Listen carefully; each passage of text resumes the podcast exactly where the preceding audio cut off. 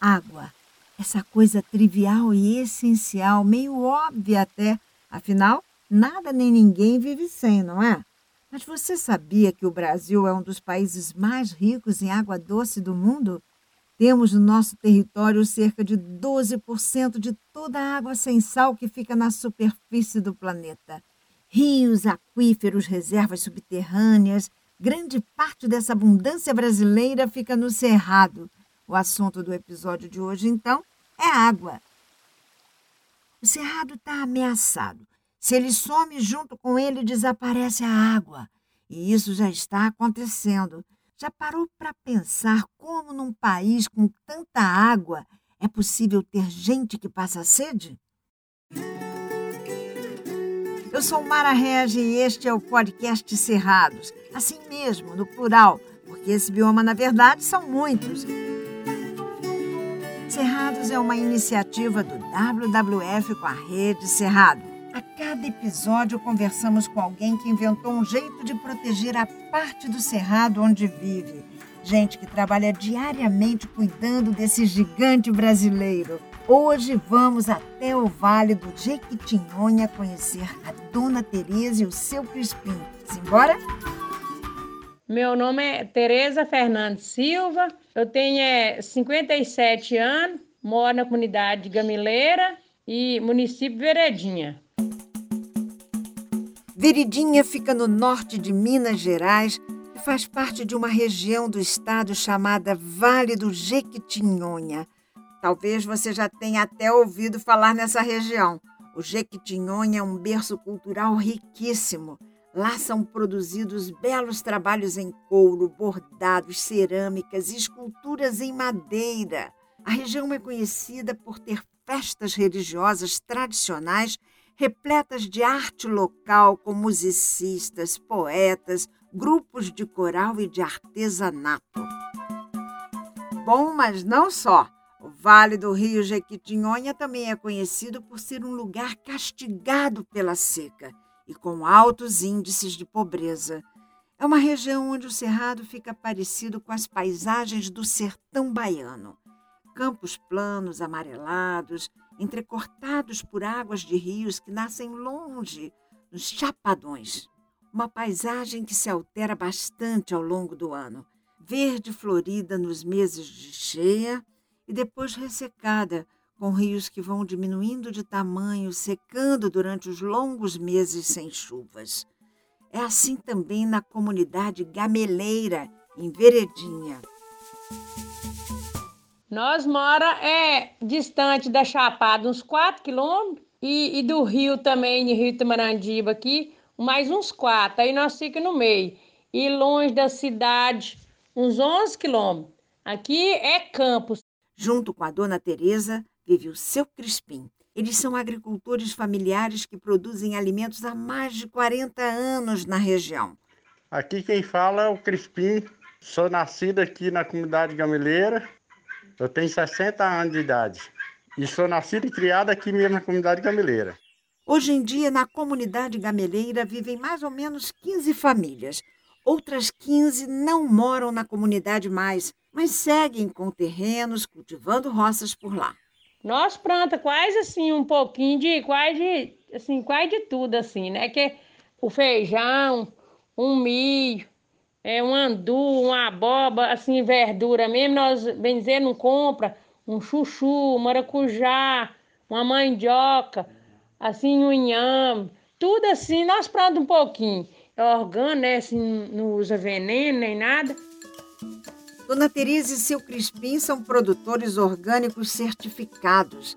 Vendem seus produtos na feira de Veredinha todas as semanas. Mas além de agricultores, Hoje, Dona Teresa e seu Crispim são protetores da comunidade gameleira. São os guardiões das nascentes de água. Como eles mesmos dizem, monitoram o meio ambiente da região. Só que não foi sempre assim, porque uns tempos atrás não tinha nascente para ser monitorada por ali. Ou seja, Dona Teresa e seu Crispim viraram guardiões das águas depois que a comunidade gameleira passou por uma grande transformação. Vamos contar essa história do começo. Pois é, de 77 tinha muita água, porque as águas grandes corriam. Aqui mesmo nós tinha a Chapada Ansa era tinha piquizeira, jaqueira, muita fruteira que o povo usava de lá. Em 77 a empresa chegou. E ela chegou assim com as macas, o correntão passando uma maca de um lado, do outro, foi quebrando esse trem doidado. E uns tentou parar, mas ninguém tinha naquela época nada, a chapada era aberta lá e coisa, ninguém tinha papel por aquilo. Eles veio quebrando, disse que ia gerar muito emprego. A turma confiou que ia gerar muito emprego, achou que era bom, podia melhorar até mais na água, porque ia plantar era pau. Mas infarto é que eles plantou pau, mas foi a calipo. O calipo só deu prejuízo para nós aqui, mais prejuízo. Logo acima do campo onde fica a gameleira existem enormes plantações da empresa Campo Alegre. São compridos bosques de eucalipto de reflorestamento.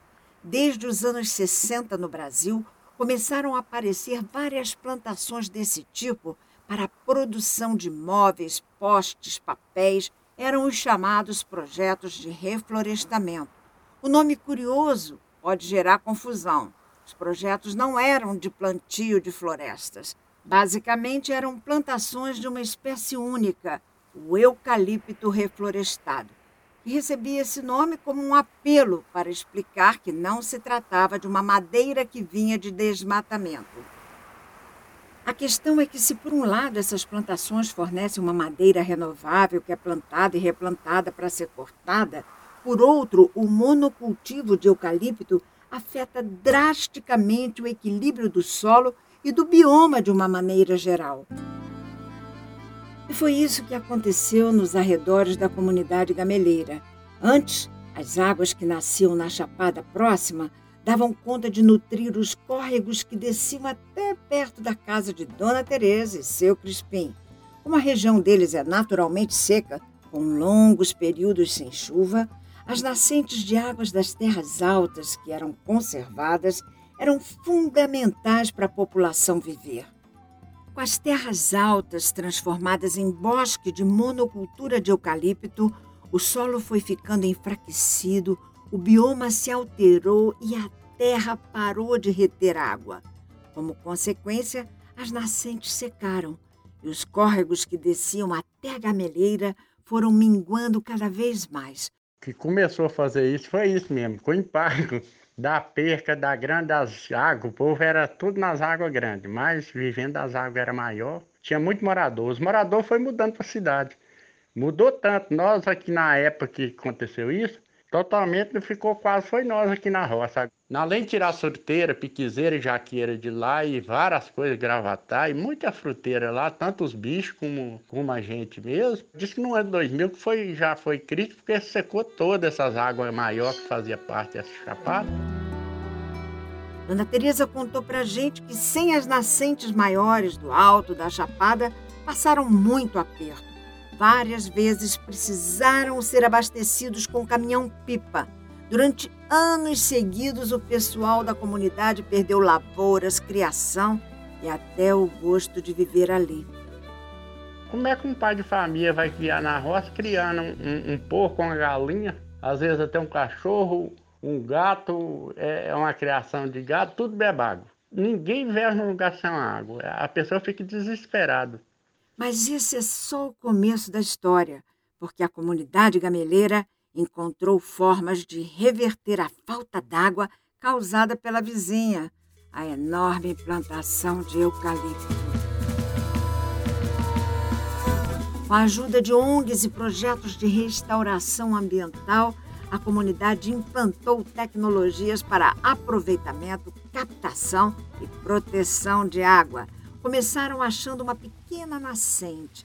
Seu Crispim conta que cavou por três dias e conseguiu achar um lugarzinho onde brotava um pouquinho de água, devagarzinho. Depois, entre 2002 e 2003, apareceram pessoas de fora, biólogos e geógrafos, que ajudaram a fazer um projeto para a conservação da nascente. E o projeto que conseguiu dinheiro comprou o arame também. O arame, os grampos, e nós entrou com a mão de obra. Para proteger essa nascente. E fez um mutirão e dessa vez, e de, com mais vezes que foi coisando, é tanto que nós é monitor de 14 nascentes aqui na comunidade gamileira. É nós que, que monitora elas. Todo ano nós passamos uma pastoria nelas tudo. Olhando como é que tá, o pessoal tá cuidando. Depois dessa primeira nascente, o pessoal da gameleira recebeu orientação e ajuda para construir outros mecanismos de proteção das águas. Fizeram barragens em alguns pontos de córregos para deixar a água acumulando para o período da seca. Conseguiram um ofício para a empresa da plantação de eucalipto construir uma bacia de contenção das águas das chuvas que desciam em enxurrada, causando erosão nas terras da comunidade. E também começaram a recuperar suas próprias áreas que estavam degradadas no tempo que nós não tínhamos muita experiência trabalhar na lavoura, achava que era a distância que era importante. Fazia uma lavoura muito grande, aí fez e Deus e ficou muito, o solo ficou muito descoberto. A hora que batia uma chuva forte, a erosão era muito, tinha levando a terra para os leitos do córrego aqui, isso ligando. Aí o que que fez? Fez os terraços para não enxurrar e fez essas bacias de contenção e nós plantou capim. Quando o solo está muito uh, fracassado, a erosão é forte. E hoje não tem erosão nenhuma aqui por causa disso. Para guardar a água da chuva e proteger a terra de erosão, fizeram os terraços, que são cortes no morro nas curvas de nível que ajudam a água a não descer em enxurrada. Em alguns terraços, construíam bacias que concentram a água das chuvas e vão aos poucos devolvendo umidade ao ambiente. Hora que as coisas vêm melhorando com o trabalho que fez, foi feito, foi feito grupado, nós fez, grupou, sentou na comunidade, tem a sede ali na igreja, fez, nós tem a associação, convocou todo o pessoal e sentou e discutiu, conversou, porque precisava de todo mundo fazer a sua parte. Além das nascentes protegidas das barragens e dos terraços em curva de nível, todas as casas da comunidade gameleira hoje têm cisternas para captação da água da chuva que cai no telhado. É um reservatório que guarda a água que escorre pelas calhas para o período mais seco. Todas essas tecnologias de aproveitamento da água foram conquistadas pela comunidade unida, mobilizada com parcerias e o pessoal foi trabalhar em mutirão, todo mundo, a comunidade inteira. Aqui as 14 nascentes, todo lugar foi feito, pelo menos um pouco de trabalho.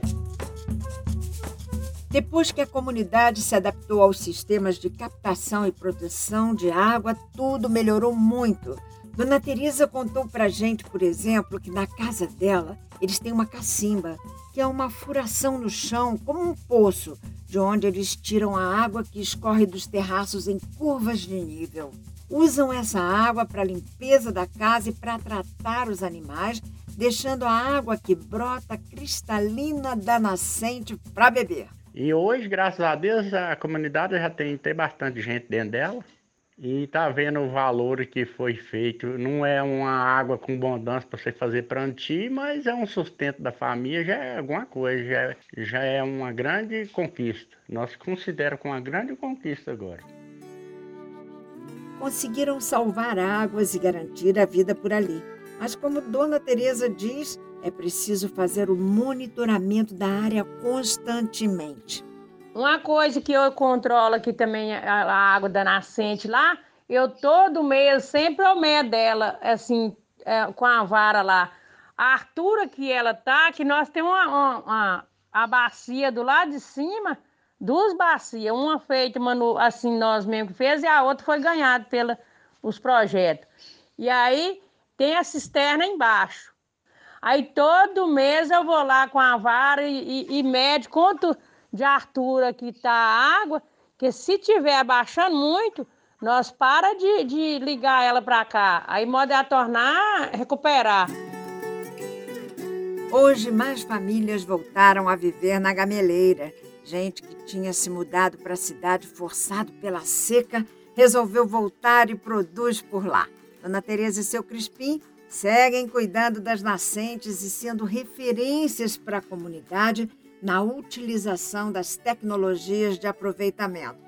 Eu agora fico muito animado, sou um agricultor que não tive chance de estudar, mas eu sou muito grato à minha profissão aqui de ser um lavorista, porque é muito tranquilo, é muito gostoso viver na natureza e, e a pessoa leva a vida por ser trabalhoso. Hoje tudo a gente sabe que é difícil, mas é muito prazeroso você cuidar das coisas, você vê o cantado de uma sariema, você vê o cantado de um passarinho. E para terminar, perguntamos para eles então como veem os próximos anos, com que sonham? É o sonho que a gente tem que se o povo da, da Cezita né, acabasse com os acalipe, retirasse, e a gente né, voltar a ver os corgos correr, né? E aqui para nós, quem sabe que as famílias que foi para a rua, que modo de farta d'água, pode até voltar tudo de novo, né? Igual os novos. A gente tem muita vontade dos novos voltar a trabalhar igual nós trabalhava aqui. Vale lembrar, a morada de Dona Teresa e seu Crispim é o Cerrado, o bioma conhecido por ser a caixa d'água do Brasil. Cerca de 40% da água doce do nosso país está no subsolo desse bioma. Apesar de o Cerrado estar sendo devastado com muita rapidez e já ter perdido metade da sua vegetação original, o que resta ainda é muito. O Cerrado é enorme e essa história ajuda a perceber que está cheio de gente buscando soluções para conservar o bioma. Gente que vive do Cerrado e no dia a dia garante que ele exista para todos nós. Eu acho muito importante porque na, ninguém se vive sem a água, né? A água é, é primeiramente Deus, segundo a gente tem que ter a água, porque com a água você tira, gera emprego, gera renda. Eu acho que as pessoas no futuro de, de todos nós é preservando a natureza que, que se vive, porque ela estando viva você também vive. E se vê as coisas secar, dá tristeza, né? Que nós, nós mesmo passamos um período aqui que Deus me livre, era terrível. E hoje você vê no rosto das, das turmas, de todo mundo aqui sempre alegre, porque o lugar ajuda muito. Porque depois da pessoa passar por dificuldade, é sabe a farta que faz uma água. Eu acho que não, o povo tem que jogar tudo em, em favor da água. Em favor da água. A água é vida. Esse foi o quinto episódio da série Cerrados. Se deu vontade de saber mais sobre as tecnologias que ajudam na proteção e captação de água, acesse o site www.cerrados.org.br. Não perca os próximos episódios. Eu sou a Mara Régia. O roteiro foi da Clarissa Levi e a edição de som do Ricardo Monteiro. As músicas são da banda Pé de Cerrado e a trilha sonora do Estúdio O. Este podcast é uma produção da Trovão Mídia. Até o próximo episódio.